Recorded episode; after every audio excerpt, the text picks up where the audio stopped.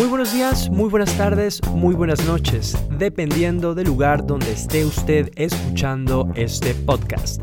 Mi nombre es Alexis Angulo y le quiero dar la bienvenida a este, su programa, desde Polonia, en español.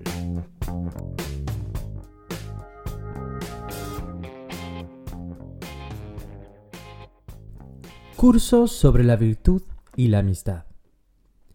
La virtud nos gusta tanto en los enemigos como en los extraños. Pero la palabra virtud encierra muchas cosas. Primero, consiste en la sabiduría que discierne entre lo que debe buscarse y lo que hay que evitar.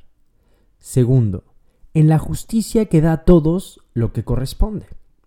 Tercero, en la grandeza de una mente que ignora las cosas pasajeras. Cuarto, en la modestia en lo que se dice y en lo que se hace. De estos cuatro elementos se derivan muchos otros, que a su vez convierten a los seres humanos en seres civilizados. La inteligencia genera aprendizaje que enriquece. La primera rama del aprendizaje es el conocimiento de los derechos y deberes de los caballeros, luego las leyes del reino y después las artes liberales. Dos cosas ennoblecen al hombre, sus hábitos y su mente. Ambas son importantes para el hombre, pero si tienes que escoger una de ellas, escoge la virtud sobre la inteligencia. Porque la inteligencia sin virtud es como una espada en el poder de un loco, se hace daño a sí mismo y a los otros.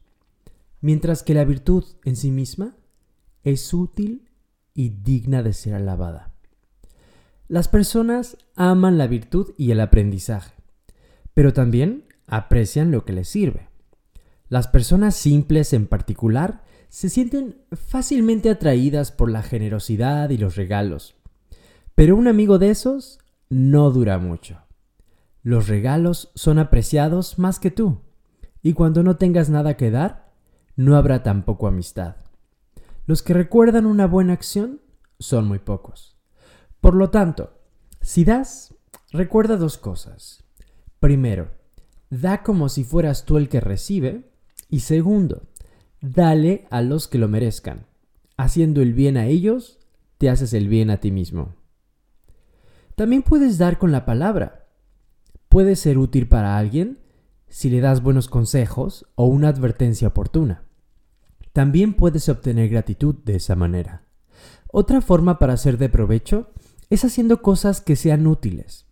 Aquí, sin embargo, debes tener cuidado en no transgredir la virtud y la decencia por el hecho de hacerle a alguien un favor. Sin embargo, elógialo mejor a sus espaldas y no ante los ojos de quien quieres que sea tu amigo. Sin embargo, es imposible ser del agrado de todos. Por cada cosa que alguien aprecia, a otro le molesta. Por eso, es suficiente buscar comportarse de manera virtuosa en todo momento, ya que cualquiera respetará eso. Si esa persona no se gana la amistad, no es culpa suya, sino de quienes no aman la virtud, pues él habrá hecho lo que estuvo en sus manos. No es del todo bueno tener demasiados amigos, porque si el amor se divide en demasiadas partes, no es entonces tan fuerte, y quien ama poco, también es amado poco. Mi consejo es tener pocos amigos confiables. Aspirar a entablar una amistad como la que existe entre Pílades y Orestes, Pirito y Teseo, Damón y Fitías, Escipión y Esébola.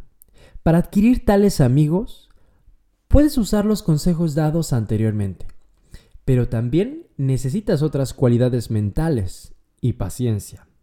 Recuerda ser leal y generoso. Lo similar atrae a lo similar, y las personas con los mismos hábitos y profesiones se sienten atraídas entre sí. Así los soldados gustan de los soldados y los cazadores encuentran mucho en común con otros cazadores. Como el oro en el fuego, así es como reconocemos a los amigos. Recuerda entonces que si tu amigo lo necesita, tienes la oportunidad de demostrar su valor y que realmente es un amigo tuyo. Por el contrario, los aduladores te seguirán como una sombra en un día brillante, siempre y cuando seas exitoso y próspero. Pero cuando la rueda de la fortuna gire para el otro lado, se volverán como la sombra en un día nublado. Desaparecen. Es propio de un ser humano justo mantenerse firme con su amigo ante la maldad de la suerte, que es inestable. Y debido a que el fundamento de la amistad es la virtud, primero tienes que volverte bueno tú mismo y luego, siendo justo tú mismo, busca amigos entre los justos. Las personas perezosas, derrochadoras, codiciosas, beligerantes, no son buenos amigos. Las buenas acciones, la esperanza, el amor, el aprendizaje, la paciencia y la exaltación, todo eso nos hace amar a los demás. ¿Qué hizo Hércules para ser amado? Hay dos causas que despiertan amor en los seres humanos.